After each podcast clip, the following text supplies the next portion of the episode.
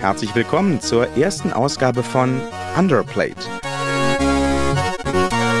Ich bin Victor Redman und in diesem Podcast geht es um Videospiele. Um kleine, geile Games, die ohne riesiges Marketingbudget auf den Markt kommen, aber trotzdem absolut spielenswert sind.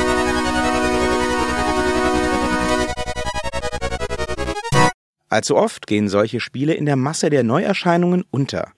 Das finde ich schade und deswegen möchte ich euch in jeder Folge Underplayed kurz und knackig ein Spiel empfehlen, das vielleicht das Potenzial hat, euer nächstes Lieblingsspiel zu werden. Den Anfang macht in dieser Folge The Tourist. The Tourist ist das neue Puzzleabenteuer des Münchner Entwicklers Schienen Multimedia. Es ist exklusiv für die Nintendo Switch erschienen und aktuell als Download im eShop erhältlich. Mit Brille und Schnauzbart erinnert der titelgebende Tourist an einen Pornostar aus den 70ern oder vielleicht an Batmans Lieblingskop, Commissioner Gordon. Auf jeden Fall ist in dem Touristen ein echter Spürhund verloren gegangen. Schon nach kurzer Erkundung seines tropischen Urlaubsortes stolpert er nämlich über ein uraltes Monument, das ein ebenso geheimes wie auch faszinierendes Innenleben verbirgt. Für den Touristen ist das der Anfang einer spannenden Schatzsuche über mehrere Inseln. Diese Reise inszeniert The Tourist in einem pixeligen Lego-Look, der allerdings durch fotorealistische Lichteffekte ergänzt wird. Das funktioniert erstaunlich gut und verleiht dem Spiel eine ganz eigene Optik, die mir so bisher noch nie untergekommen ist. Wer hätte gedacht, dass pixelige Sonnenuntergänge so schön sein können? Natürlich gibt es in der Welt von The Tourist nicht nur viel zu sehen, sondern auch jede Menge zu tun. Unter jeder Palme versteckt sich eine neue Rätselaufgabe. Hinter jeder Ecke wartet ein neues Minigame. Besonders erlebenswert sind die erwähnten Monumente. Die müssen sich in Sachen Kreativität auch hinter den ausgeklügelten Dungeons der Zelda-Reihe nicht verstecken. Um die verschiedenen Knobelaufgaben zu lösen, steht dem Touristen ein überschaubares Arsenal an Aktionen zur Verfügung.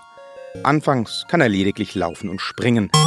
Im weiteren Verlauf des Spiels kann er neben einem Doppelsprung dann auch das Sprinten und Klettern lernen.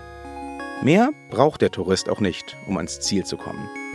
Tatsächlich lassen sich für viele Rätsel auch ganz unterschiedliche Lösungswege finden.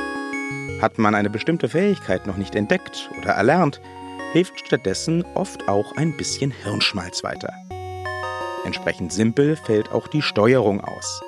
Wer mit Mario und Co. groß geworden ist, dem wird sie direkt in Fleisch und Blut übergehen. Aber auch von Newcomern werden hier keine Wunder erwartet.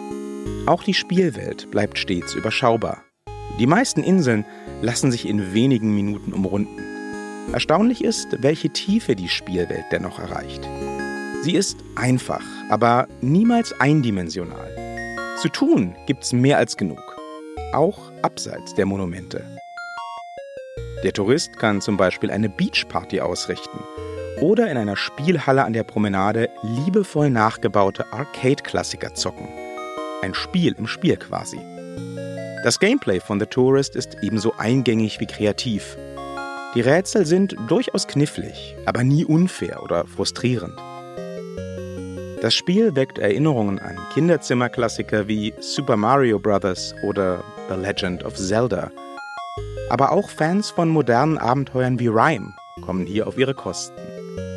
Wer Lust hat auf ein entspanntes, überschaubares Rätselabenteuer, sollte die Welt von The Tourist unbedingt als nächstes Reiseziel ins Auge fassen.